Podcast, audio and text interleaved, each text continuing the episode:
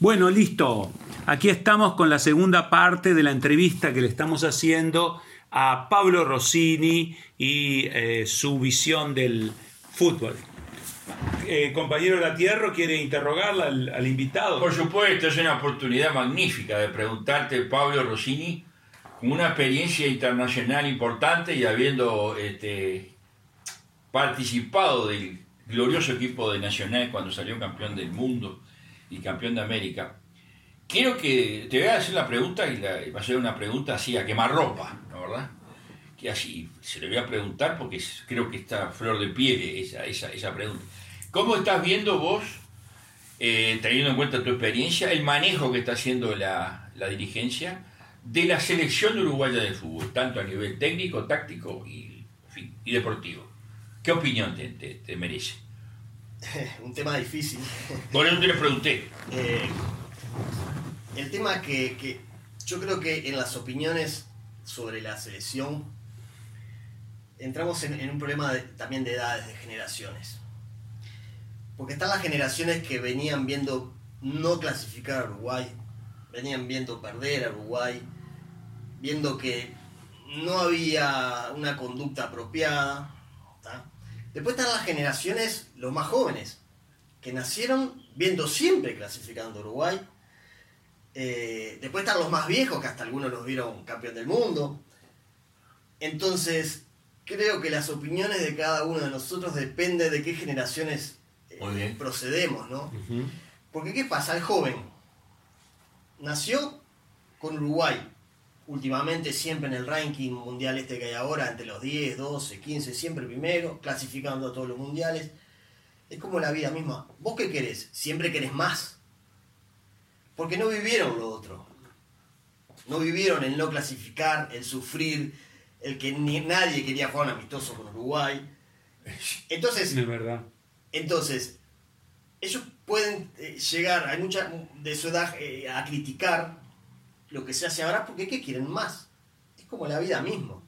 Vos tenés un auto, un autito, querés un auto. Vos tenés un, no tenés la casa, querés la, siempre querés más. Claro. Entonces, está esa generación que quiere más, lo quiere Uruguay campeón del mundo porque clasificar, si clasificamos siempre, dicen ellos. Pero nosotros lo vimos no clasificando y sufriendo. Claro. Están los que como nosotros que sabemos que desde el punto de vista conducta, desde el punto de vista de cómo nos ven desde afuera, cambió rotundamente. Porque hubo un cambio grande en cuanto a eso. Gran cambio, gran cambio. Eh, nos ven de otra manera en el mundo. Eh, antes éramos solo los que pegábamos. Ahora ya no es así. Nos miran con otros ojos, nos respetan. A nadie le gusta jugar contra Uruguay. A nadie. Eh, entonces es difícil decir si está bien, si está mal, si Tavares sí, si Tavares no. Yo creo que como todos hizo muchísimas cosas buenas muchísimas cosas. Y ordenó el tema de la selección uruguaya, lo ordenó él con, con, su grupo. Después está el tema futbolístico, que ahí ya podés entrar en que te gusta cómo juega, no te gusta cómo juega, ganaste algo, no ganaste nada. Están los que dicen que no ganaste nada, pero en el tiempo que vos no ganaste nada, ganaste más que Argentina, por ejemplo. Sí. Pero también están los que te dicen y no puedes decir, no puedes decir nada si una Copa América en 15 años, y si no les puedes decir nada. Es, es un tema complicado. Es complicado. Es que ponen en la balanza eh, qué ponen y qué es lo que pesa más para ellos, ¿no? Una Copa América solo en 15 años o no haber ganado nada antes, porque antes, eh, hasta el 95 creo que fue la última Copa que había ganado Uruguay, cuando Brasil Fue en el centenario 95, sí. por penales, y bueno, de ahí en adelante después hubo un bache, ¿no? Y hasta que cuando agarró el maestro Tavares que empezó a ordenar como si, bien vos, ¿no? De, empezó a manejar eh, cierta, de ciertos parámetros que él tenía, que él quería que sean así. Lo que pasa es que para todo vas a tener la, la opinión contraria. Porque es lo que te digo. El que te diga una, sola Copa América y le preguntas, ¿y Argentina qué ganó? Porque de repente te ponen Argentina allá arriba. Claro. Y Argentina ganó ahora, pero Argentina venía Sí. 10 veces peor que Uruguay en cuanto. Lo otro es jugar lindo, jugar feo, jugar bien, jugar mal, que eso es otro tema. Que te guste o que no te guste, cómo juega dentro de la cancha, ese es otro tema. Porque obviamente Brasil es más vistoso, Argentina es, es- no tanto como, como, como Brasil, pero es más vistoso que Uruguay. eh, está como en el medio, Uruguay es más aguerrido. Eh, muy rara vez vas a ver a Uruguay jugando ese juego de, de- de vistoso que te floreas la final con Paraguay, la Copa América, un 3 Sí, a sí, 0. sí. Que al final a veces yo digo, al final nos aburrimos porque no sufrimos y a nosotros nos gustaba sufrir. Exacto, muy bien. Iba- muy íbamos, bien. íbamos 3 a 0, ganando fácil, sabíamos que Sí. íbamos a ser el campeón, entonces... Pudo hacer cuatro goles en ese Claro, partido. es, es como que miramos ese partido con los brazos cruzados y, y sin sufrir, Sí. que no es lo que estábamos acostumbrados. Claro. Entonces es todo tan relativo, es todo tan relativo. Yo no sé si tú me permites, Rosy, Pablo, que este, sos el eje de, de- de la entrevista de hoy. Pero yo quiero recordarles algo para un poco la- el, el privilegio de los años, ¿no verdad? Porque tú hablas de la gente que se acostumbró a ver a Uruguay derrotado. Las distintas, eh, Derrotado, ¿Se ¿no? entendió lo que dije las distintas Sí, generaciones? pero la generación mía, por un tema de edad, que no la pienso revelar, ¿no verdad? Por un tema de coquetería, pero yo llegué a ver al Uruguay que, que, que- que saludaba a la reina, le sacaba un empate 0 a 0 en, en Wembley en el 66, en una época en que Uruguay era habitualmente campeón sudamericano de fútbol, ¿no verdad? Después vino el, el debacle, que yo lo, lo, lo- lo sitúo alrededor de la década del 70, digamos, del 80, y después este, 20 años en el ostracismo, prácticamente, con varios mundiales en los cuales no, no, no acudimos. Pero ahora hemos vuelto. Yo te puedo asegurar que el saldo es positivo. Pero Yo- lógicamente, lo como simple observador, Yo creo que positivo. jugador, jugador. Yo creo que es positivo, sí. sí. Es saldo positivo, ¿no verdad? sí. Creo que es positivo. Lo que pasa que a veces, digo, no se puede ganar todo. Nosotros, No. la, la década del 80, para el fútbol Fue uruguayo, muy bueno. fue impresionante. Fue impresionante. Fue tanto a niveles de club como a nivel de Sí, sí, selección. sí, sí, sí, sí, sí. Pero es como que la gente se olvida, eh, quieren, somos un país de 3 millones y medio de habitantes. no podemos ganar siempre y todo. Si vos llevas a esto a términos porcentuales, en cuanto a, a cantidad de habitantes y lo que, lo que hemos ganado, Increíble. no somos campeones del mundo, somos campeones del universo. Sí, Uruguay. estoy de acuerdo. A Brasil, Brasil necesita 100 años de fútbol Sí. para alcanzarnos. Estoy de acuerdo. Si lo llevas a niveles, a, a porcentajes, no, no, a- no a números absolutos. Al número absoluto, Claro. claro. Eh, la década del 80, Nacional, Peñarol, campeón de Libertadores, Intercontinental, eh, la selección campeón de, de América en Brasil. Campeonatos sudamericanos juveniles, que Uruguay sacaba Hay que, cuatro campeonatos sucesivos campeones. claro, hay que aprender un poquito a disfrutar lo que tenemos, ¿no? Sí, hay que vivir de sí. la historia, pero hay que respetarla y disfrutar. Eh, nosotros tenemos cosas que no tienen Argentina y Brasil. Nosotros hemos salido campeón de América en Argentina, en Brasil, en Colombia, Cierto. en Venezuela, en Chile. Acá en Uruguay nadie salió campeón. Nadie. Brasil no pudo salir campeón No. acá, Argentina no pudo salir campeón acá, le ganamos un, campeón, un campeonato de campeón en el mundo, la final, la Copa de Oro, acá. En acá, Brasil 2 a 1. Eh, nosotros salimos dos veces campeón en Brasil, salimos en Argentina creo que dos veces también. no, el campeón sudamericano. Sudamericano. Y- Una fue la, la del pato, que era otra forma de juego. Era otra forma de juego, sí. La del pato Aguilera, que el cabezazo, que no era una final final. En el 83. Pero Se le, ver. se le empató a Brasil en Brasil, en Bahía. ver, eh, salió campeón sudamericano Uruguay. hay, que, hay que disfrutar un poco lo que tenemos. Sí. Y después otra cosa, ahora con este tema de Argentina, de que perdimos con Argentina. Yo sé que estamos jugando mal, pero le podemos- el viernes perfectamente le podemos ganar. Sí, pienso que ahora sí. Pero voy a otra cosa, el, el tema este, lo- los resultados con Argentina. Vos agarrás las estadísticas y te dicen, no sé, de 50 partidos ganó 40 y pico Argentina. Genial. Las estadísticas son números. Son números. Los números no mienten, pero hay que leerlas las estadísticas. Si vos empezás a desglosar las estadísticas de Uruguay con Argentina y Uruguay con Brasil, tanto los uruguayos, los argentinos o los brasileños no te van a dejar de elegir lo que ganó Uruguay contra Argentina y lo que ganó Uruguay contra Brasil. Claro. Argentina y Brasil nos ganan permanentemente en la mitad de una serie, en la mitad de una eliminatoria, en la mitad de. en un partido de. Que no es el día final para clasificar. Exacto. Generalmente, cuando es el día final, el que pasa uno y el otro se va, en un 80% contra Argentina y contra Brasil ha ganado Uruguay. Sí. Que son en finales, que son en semifinales. Cuartos finales, Ha la ganado, Copa ha ganado Uruguay. Claro. Y si vos te pones a analizar, no cambiás los resultados. ¿Me ganaste 20 veces? Sí. Pero yo te dando la que dolió. Claro. las que dolían, la mayoría de las veces las ganó Uruguay. Yo qué sé, digo, eh, todo Brasil tiene, no Sí, vamos a no, hablar, no, no eso vamos a hablar es- de Brasil, sabemos lo que Brasil ha Claro. ganado en el fútbol, tiene sus logros, pero nosotros tenemos los nuestros, Argentina los de él, Alemania, Italia, todos tenemos nuestros logros y hay que aprender a disfrutarlos. Y, y- y bueno, Ahora últimamente de repente nos está llegando a un nivel bonito de juego que algunos quieren. Pero ya va a llegar. Yo, yo pienso que tenemos una selección mejor ahora que, la, que, que- que- que- que las de unos años atrás. Atrás. En cuanto a jugadores, después hay que ensamblarlos, ¿no? Hay que Claro. ensamblarlo. Individualmente, Calidad de jugadores proyectándolos. individualmente Brasil puede ser, Argentina no tiene la cantidad de, de jugadores que tiene Uruguay en, en- en- En relación. no, pero en equipos importantes del mundo. Claro. Ah, sí, sí. Y con, con, con juego, ¿no? Y con juego. Porque una cosa, por ejemplo, ahora está lesionado, por ejemplo, Valverde, que, que yo escucho que, lo- que algunos lo discuten acá. Yo, una cosa es ver a Real Madrid con Valverde en la cancha, Estoy de acuerdo. Muy y bien. otra cosa es ver a Real Madrid sin Valverde en la cancha. Lo quería oír eso. Lo que pasa es que vos, el fútbol, no tenés que mirar la pelotita solo. Vos ponete a mirar lo que todo lo que hace Valverde cuando no tiene la pelota, cuando sus compañeros tienen la pelota. Él es permanentemente un jugador que está cubriendo espacios, eh, está haciendo cosas que generalmente el aficionado común no lo ve. Más allá de que cuando agarra las pelotas, es- es- esas recorridas que tiene 30-40 metros, el, el- el- eh, el pa- la- el pateo al arco que tiene.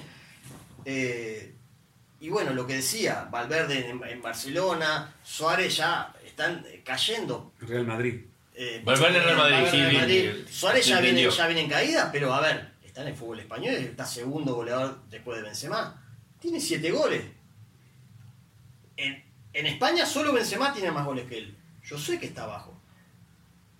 Estando bajo y todo, el con segundo. siete- si Suárez con siete goles es el segundo. Exacto. Entonces todos los demás que... Claro, está muy bien, Después muy bien hecha la comparación. Bentancur, tenés a eh, eh, los que están en Italia. Coates ahora que, que se le da. Bueno, Coates- Coates el último mes hizo seis goles. en- Se está transformando en el rey de Portugal.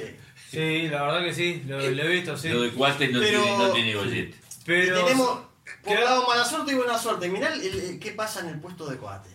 Tenés a Godín, tenés a Araujo, tenés a Jiménez, tenés a Coates. Había otro. Eh, eh, yo contaba Eh, cinco. Eh, bueno, yo contaba cinco. Eh, Emiliano, ¿cómo es? Que, cualquiera, puede, cualquiera puede jugar, pero los agarran en el mismo momento. pero juegan dos nada más. Claro, Juegan dos. no puede entrar más. Yo qué Según- sé, digo, eh, es opinable, el fútbol es lindo porque somos 3 millones y medio y los 3 millones y medio podemos tener una opinión. Cada uno, claro, claro. cada uno lo debate de, de- de- de su forma, ¿no? De, Y- de lo que uno ve. Claro, y después están los corazoncitos de cada uno que te hace tirar la opinión para un lado, para el otro. Sí, por camiseta, si ¿no? no sabes eh, Claro. quedarte en el En el medio. medio. Claro, claro. Ah, Este, pero entonces ustedes sabían breve, si me permiten, que lo que tú decías de que, que tú no cambias, ninguno cambiaría. eh, No, digamos, pero es verdad. que- que claro, Analizando las estadísticas, los resultados, la misma. Uruguay, Brasil, antes, en la década me del 20. quedo con los resultados que Los resultados Uruguay. finales, claro. En la década del 20 pasaba lo mismo. Era muy común que viniera a Argentina y ganar, y ganar Uruguay acá, década del 20, década del Sí. 24, 25. Bueno, ¿de qué estamos hablando? Que en las, que, en las duras ganaba siempre Uruguay. Pero Ganó ganaba dos olímpicos, que eran dos eh, campeonatos del mundo, y le hablamos del 30. Sí, sí, en el 29, cuando va a jugar Uruguay a Buenos Aires, campeonato sudamericano de Argentina, ¿no verdad? Le gana la final este Argentina-Uruguay 2 a 0, con un baile. Ya en aquel momento se decía que Uruguay estaba acabado. Sin embargo, había gente que decía, no, en el 28 somos campeones del mundo, 24. ¿Qué pasó? En el 30, brillante campeón de Uruguay, eh, mundial, primer campeón mundial de la Cruz Sí, de sí. Uruguay. Así que avala, avala lo que ya pasaba de antes eso. Sí, sí, sí, ¿No? es historia, viene, viene así la cosa. Hay que mantenerla con el presente y bueno, veremos qué pasa ahora en, en el próximo.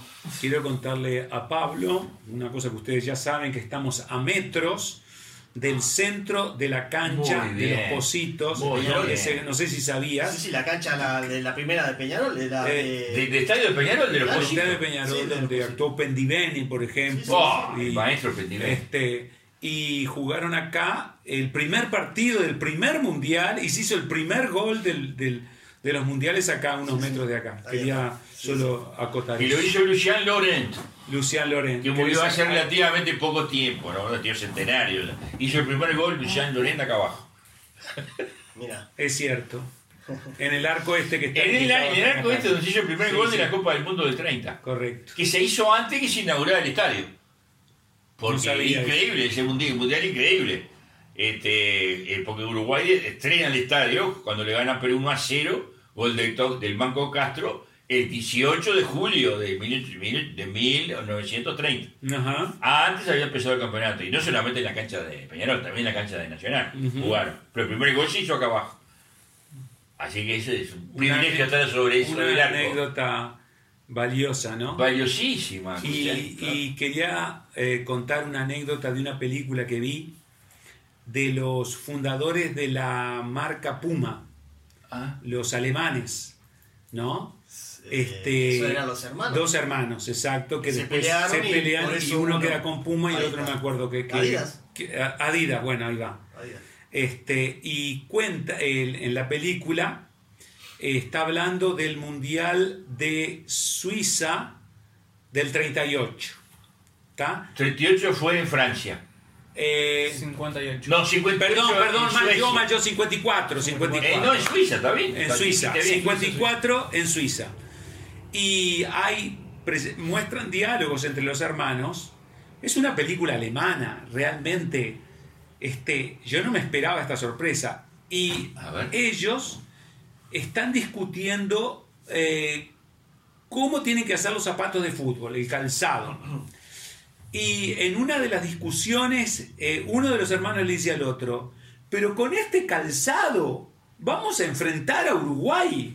¿Ah, sí? Dicen, Ah, en la película no, dicen no. eso. Increíble, sí. Este, no, tenemos que hacer un calzado mejor. Bueno, eh, hay, un, una, hay un problema serio entre ellos. Terminan haciendo un calzado mejor, con el que Alemania sale por primera vez campeón del mundo, ¿verdad? Pero me enorgulleció eh, cómo mencionan eh, en una película que no tiene nada que ver, no tenían por qué, mencionan a Uruguay como una potencia futbolística del, del Y que 54. supo- claro, y lo era, era campeón del mundo. Cierto, Más menos. Cierto. Eh. Y tenía- entonces los alemanes decían, bueno, nosotros tenemos que enfrentar a Uruguay, campeón del mundo. Y capaz que puedes agregar algo de la pelota que quedó en el barro, enviada por Hover, no sé Sí, si... pero el propio Hover después se encargó de, de desmitificar eso. A ver, contá. Porque en realidad hasta todo el mundo dijo de que, de- de que en ese partido, cuando faltaba nada para terminar el, el partido, digamos, tiene el- el- la posibilidad de hacer un gol Hover.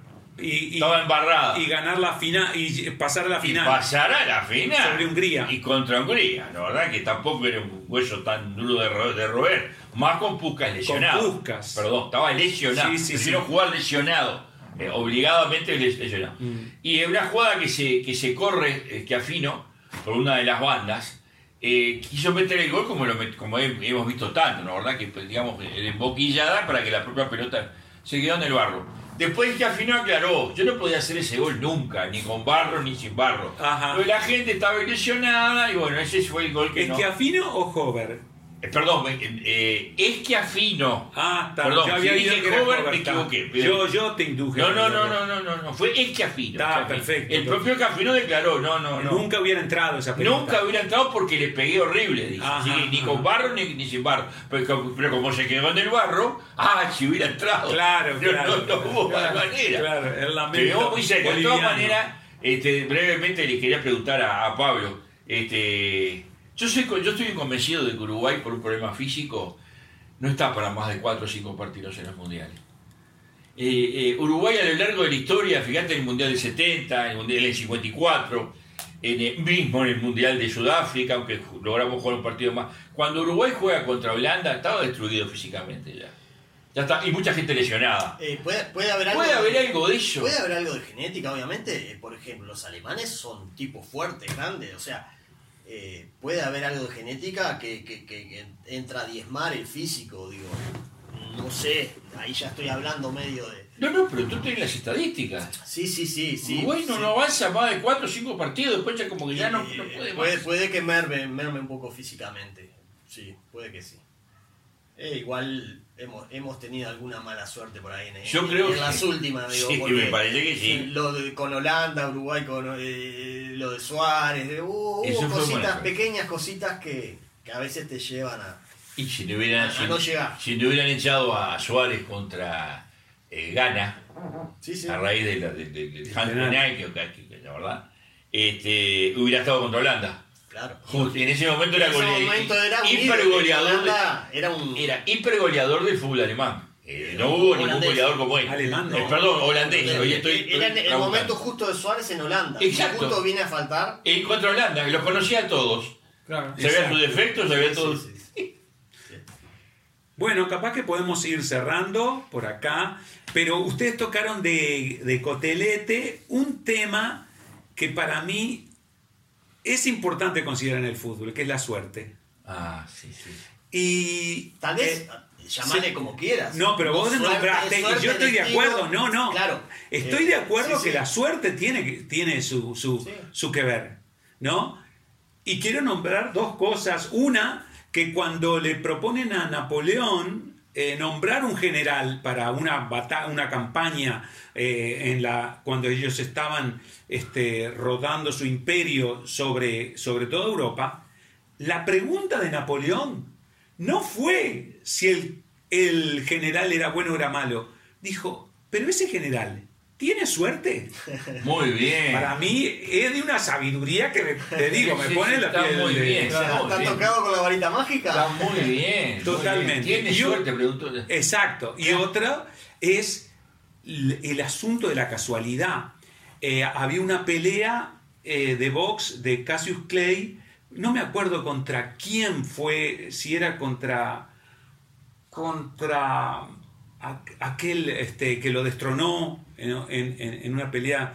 Capaz que ustedes me pueden ayudar del, del- el nombre de. El que el otro no era este. Uno que le faltaban los dientes, que tenía solamente Eh, los, los bueno, no importa. Lo que, lo que estaban, habían, creo que ya estaban por los últimos rounds y estaban eh, recontra cansados ellos, recontra cansados los dos. Y Mohamed le dice a su manager de tirar la toalla, que ya no podía más. Ah, Y el manager mira hacia la esquina contraria y ve que el tipo también estaba. estaba destruido. Y dijo, no, lo único que te pido es que te pares y, y- y vayas a pelear. Y el, el otro se desmorona ahí al, al entrar y gana la corona del mundo. Sí, sí. Si Por ese tirado. detalle del tipo que se le ocurre mirar la esquina contraria. Claro, claro. Cómo estaba el, el contrincante, Sí, sí, ¿no? sí, la- y entonces son cosas de- que vos de decís, claro. no es solo el deporte, no es, claro, Son los momentos, son... hay cosas que, que, que- que rodean el, el deporte que son de la vida y que juegan un, un, un- Sí, un papel. La pelota tú. que pega en el palo y entra y la pelota que pega en el palo y sale. Claro, Pablo, claro, ahí si tendrás anécdotas vividas en Uruguay y en España, este, de la buena o la buena suerte, ¿no? Sí, hay muchísimo. Está como para. Hay mucho, hay mucho, hay mucho. Yo que, quería agregar, porque no tengo la oportunidad de que haya gente escuchándome, o dos cositas puntuales del fútbol, del fútbol local. Bien, dale. Una, eh, yo siempre lo hablo, yo, sentís que nadie te, te- te da bola, ¿no? Yo creo que es tiempo de tener un campeonato nacional, campeonato uruguayo de fútbol de verdad. Pero no ha habido ya. Sí, con A pésimos resultados. nosotros No, lo que eso. tenemos, nosotros lo que tenemos, y, y alguien se va a ofender, nosotros tenemos un campeonato metropolitano Sí, de sí, sí, fútbol con algún eventual invitado del interior. Sí, Sí. ah, fue lo que Sí, pa- lo que siempre están de mitad de tabla para Eso es lo abajo. que tenemos. Sí. Eh, Salvo ahora con Plaza Colonia. acá tendríamos que tener, como tienen los países que nosotros después queremos competir, porque Argentina, el campeonato de Argentina de- es, por, Es- es por toda Argentina. es un campeonato. El campeonato de Brasil es por todo Brasil y después tiene el Brasileirao. Chile juega por todo Chile, Colombia juega por todo Chile. Acá, Por todo Colombia. ac- eh, por- claro, acá nos quejamos de viajar a, Colom- a Colonia, que es una hora y Sí, de dos horas.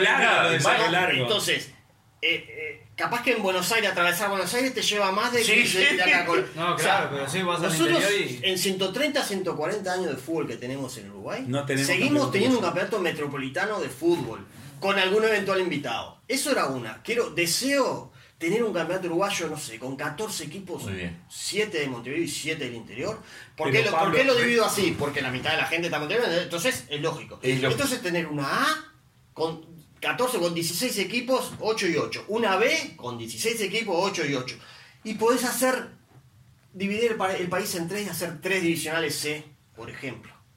Para que no viajen tanto, porque ya no hay tanta plata. Pero es tiempo de tener un campeonato de verdad uruguayo Pero- de fútbol. Perdón que te corte, pero sabes que ha existido y, y como decía él, ha sido un fracaso eso, ¿no? Porque Pero- están muy empobrecidos los cuadros que vienen del interior y en general no logran em, competir contra el- lo Yo- metropolitano que decimos. ¿Cómo, yo, sabes cómo que yo, te eso? Lo que, yo te entiendo lo que decís, pero yo no sé si es un fracaso o los llevan al fracaso. Ajá. Primero, deben ser equipos realmente representativos de donde vengan. Creo que Cerro Largo ahora lo está logrando un poquito. Pero vos no podés poner un equipo de un barrio de salto a jugar un campeonato porque ahí sí, son poquitos. y encima el, el contrario de turno no va a hinchar por ellos. Claro. Tienen que ser los, los equipos de alguna manera, que yo sé que no es fácil, no es fácil, pero que los equipos sean realmente representativos del lugar de donde vienen. Ajá, ajá. Tengan a Claro. todo el departamento atrás. ¿Y es fácil eso? ¿Hay, hay departamentos que están Eh, atrás de un cuadro solo? Yo- no, no, no, no, no hay porque cada Ah, departamento tiene sus, está sus- muy sus dividido, mismos ¿no? campeonatos. Hay muchos. No sé cómo lograr que, que- que cada departamento, cada región tenga un cuadro. Eso Ajá. no es fácil. Pero hay que hacerlo una vez por todas. Bien, bien. Hay que hacerlo una vez por todas. Se pierden muchas oportunidades también al no hacerlo, ¿no? De mucha gente, porque yo veo mucha gente jugando en off en el interior que es muy buena. Eh, se pierden jugadores. Jugadores, claro que porque, sí. porque- y ese que hace jugando en la Valleja. Porque a vos te ejemplo, van a venir a decir, no, pues están los captadores. Sí, están los captadores, Sí. bárbaro, pero no captan todos. Y aparte, las edades que vos captás a los jugadores, a uno lo podés captar a los 14, a otro a los 15, a otro a los 17. Algunos explota antes, después. Algún jugador, vos a los 14 años podés traerte un jugador del interior. Va un captador, le dice, le dice a la familia, te, te, te consigue un trabajo. Pero hay otra familia que no dejan venir a un niño de 14 años a Montevideo. Ese lo perdiste. Pero si él tiene un cuadro cerca, más profesionalizado, que pueda seguir la carrera cerca de su casa, con su familia, es todo muy distinto. Es todo distinto. Claro. Nosotros te- nos, nos debemos no- no- nos, eh, Muy bien. un campeonato uruguayo de verdad. Ajá. Esa era una que Y otra que quería decir, todo el tema del tema arbitral. Oh, Del- ¿El arbitral. tema de qué? Arbitral. Arbitral. A ver. Oh, Yo siento, la verdad, vergüenza cuando Peñarol y Nacional, Nacional y Peñarol eh, ponen el grito en el cielo con los arbitrajes. Históricamente son los dos equipos más favorecidos Por los jueces. por los jueces. Esto, Sí. esto no te lo no te lo, ah, no hay nadie que lo pueda discutir que, que- que esté en el fútbol, ¿no? Esto es así. Por momentos uno, por momentos otro. Son los dos que históricamente son los más favorecidos por un tema de poder. Y últimamente los ves, está hace un- unos meses atrás era Nacional, ahora es Peñarol, empezará Nacional de nuevo. Permanentemente. Cuestión permanentemente. jueces. Es permanente. Y es contra- contraproducente, así. Es mortal eso, da vergüenza ajena. Esa es una cosa, que hay que parar con eso. Y otra cosa que también me da mucha vergüenza ajena, eh, los jugadores hoy día de fútbol, cómo se tiran, cómo simulan. Les dan, Ah, les dan, sí, un sí, gol- sí, les sí, dan sí, sí. una golpe en la rodilla derecha y se tiran al piso y se agarran el tobillo izquierdo Sí. eh, eh, dan tres vueltas en el pasto. Todo, todos los fouls son que, que, que tiene que entrar una ambulancia prácticamente para llevarlos porque se están muriendo, gritan.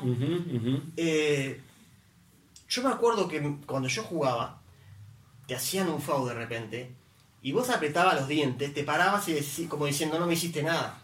Ujú. ¿Entienden por dónde viene? Sí, sea, clarísimo, A la clarísimo. vuelta te doy. Para tirarme me tenés que parar más fuerte. Ahora, ahora no. Ahora los tocan, se tiran dando La vueltas. simulación. Hacen entrar al kinesiólogo, el agüita, el coso. ¿Te parece que eso es solo el juez cobró y salen corriendo y pegan un pique de 30 metros. ¿Y ¿Dónde está todo el dolor que tenías? Esto es mentira. De vei- no de 10, de 20. Una vez puede que el jugador esté realmente dolido, tenga un problema, pero las otras 19 no tienen nada. Yo les puedo asegurar Sí, que no sí. tienen nada. Te dan la patada, vos estás caliente, el, el cuerpo caliente, ¿no? Sentiste el golpe, pero lo vas a sentir en tu casa después a las 3 horas. Pero no te dolió como hacen. Como. Y después, esos mismos, todos esos mismos jugadores que de 22 más, más 3, de, de 30 jugadores, suplentes más, tenés a 17 y 18 jugadores durante 90 minutos tratando de engañar al juez, ¿no? Pero son ellos mismos después, y ojo, yo me siento jugador de fútbol, y estoy hablando de jugador de fútbol, una cosa mala. Eh, están durante 90 minutos tratando de engañar al juez, pero son ellos mismos los que después piden que arbitre bien. Ah, Muy bien. Ver, Claro, estuviste, perfecto, estás ese- 90 sí. minutos tratando de engañarlo, pero cuando es contigo tiene que arbitrar bien.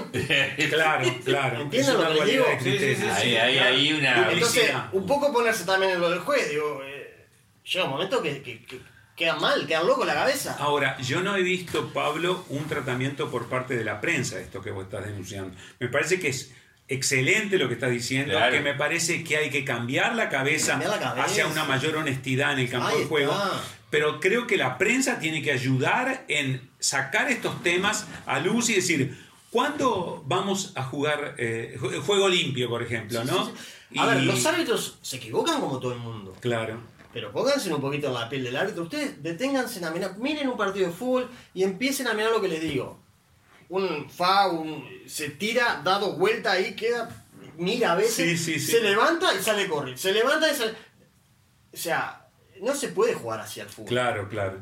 Llega un momento que los árbitros eh, eh, les hace dudar porque son seres humanos. Claro. Es, es increíble. Lo- los mismos jugadores que están 90 minutos intentando engañar al juez, después le piden que arbitre bien. Y, Pero después lo- si vos me estás queriendo engañar, Seguro. ¿cómo, cómo hago? A ver. Claro, claro. Pero clarísimo, no. clarísimo la Clarísimo. Los periodistas no, no, no, dicen eso. No quieren tirarse contra los jugadores. no se habla. No, no sé si no, no- nadie puso sobre la mesa Pero el eso que tema, dijo hoy, pero que me es parece una- excelente es ese una planteo. tremenda, intelectual y deportiva Sí. de parte de Pablo Rossini decir eso que no dice nadie. De que el mismo jugador que está engañando al juez después pretende Después que arbitren bien, Claro, para claro. justificar la chiquita. Claro. Esa es la clave, de por, una de las claves por las cuales está tan espantoso el Es, fútbol es- un tema raro porque el que estuvo dentro de la cancha, el que jugó muchos años, eh, prácticamente no te equivocás. Vos ves el FAU y vos sabés si le está doliendo o no le está doliendo. Vos sabés si le pegó o no le pegó.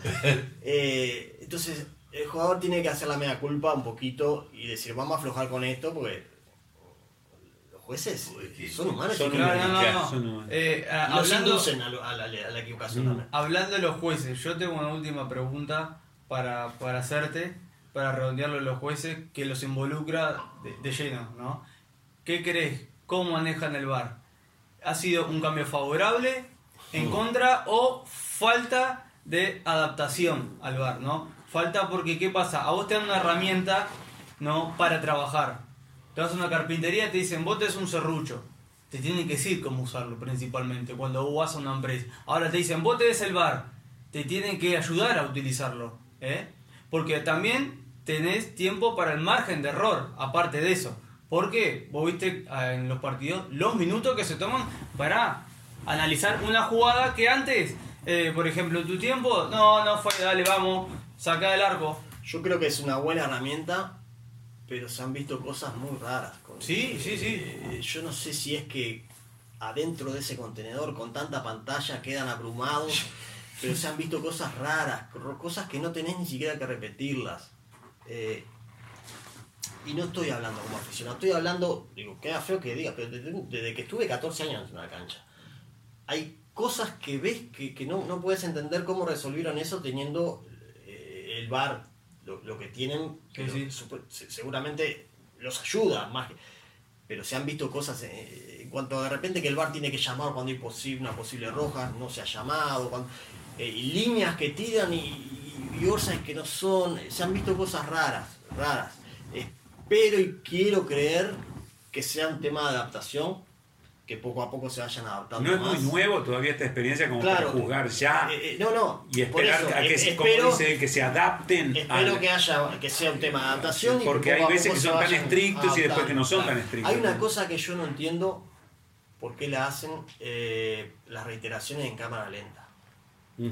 El cerebro humano ve las cosas a tiempo real. La cámara lenta engaña mucho. Muy bien. Vos Muy tenés bien. que mirar de 5 replays, mirá 4 en cámara normal y, y si querés mirar una cámara lenta, mirala. Yo sé que es lindo, es, es una tecnología excelente. en tiempo real. Muy Pero bien. mi cabecita, mi cerebro está acostumbrado a ver las cosas en tiempo real. ¿Es seguro? Entonces yo a veces la intención del jugador en una jugada en cámara lenta no la veo. No sé bien qué quiso hacer, si se Exacto. tiró así por tal y tal cosa o no, o tuvo la intención de en cámara lenta, eso no lo ves. No. La cámara lenta eh, tiende a confundirte más que ayudarte. Es una gran verdad. eh. Por Esa lo es una gran mi verdad. humilde opinión. Tiende a confundir más, tiende a que confundir debe haber, más. Debe haber muchísimas opiniones. No, aparte que el tema... Es una tecnología buscan- increíble, ¿no? La buscan un pajar, como se dice, ¿no? También, Porque sí. también son muy, muy, muy detallistas. Demasiado, Que a veces sí, sí, eh, sí. se exceden, ¿no? Sí, y en otras cosas que son muy alevosas, como decís vos, que son notorias. pasar. Sí, sí, sí. ¿Qué decís? ¿Cómo no pueden haber visto esto teniendo esta herramienta que la pueden utilizar y teniendo eh, al margen de error, ¿entendés? A su favor, sí, sí. porque te puedes equivocar y podés estar dos minutos para atrás, para adelante, para atrás, para Eh, adelante. espero y, y para sumar que sean temas de adaptación y que se adapten y que esto sea para mejor. De todas maneras, va- llega a un punto igual que termina siendo. En un punto vos llegás al límite.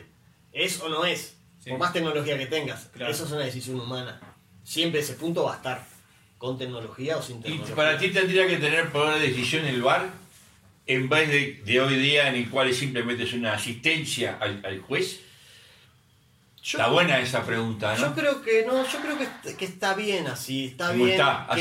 que, estén, estén respaldándolo, Claro. como Claro. compañeros respaldándolo y, y ante una duda ahí llamarlo y que él decida. Yo creo que está bien. Bien. Y otra cosa que me, me- tendría que tendrían que involucrarse más en el juego de los líneas y el cuarto árbitro. El cuarto árbitro, yo, yo sé que lo que voy a decir no les va a gustar a algunos, pero yo no, no hablo para que les guste. digo.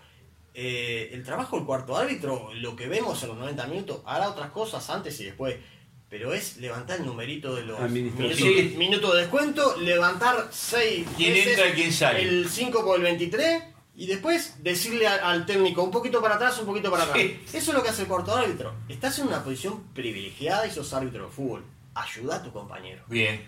Ayuda a tu compañero porque podés ayudar. Ve- ve no te digo que decidas, pero llamarle y decirle, mirá que aquel, vos estabas mirando para allá y le metió un codazo Sí, sí, levanta. al otro. O una mano, o no sé, ayudar.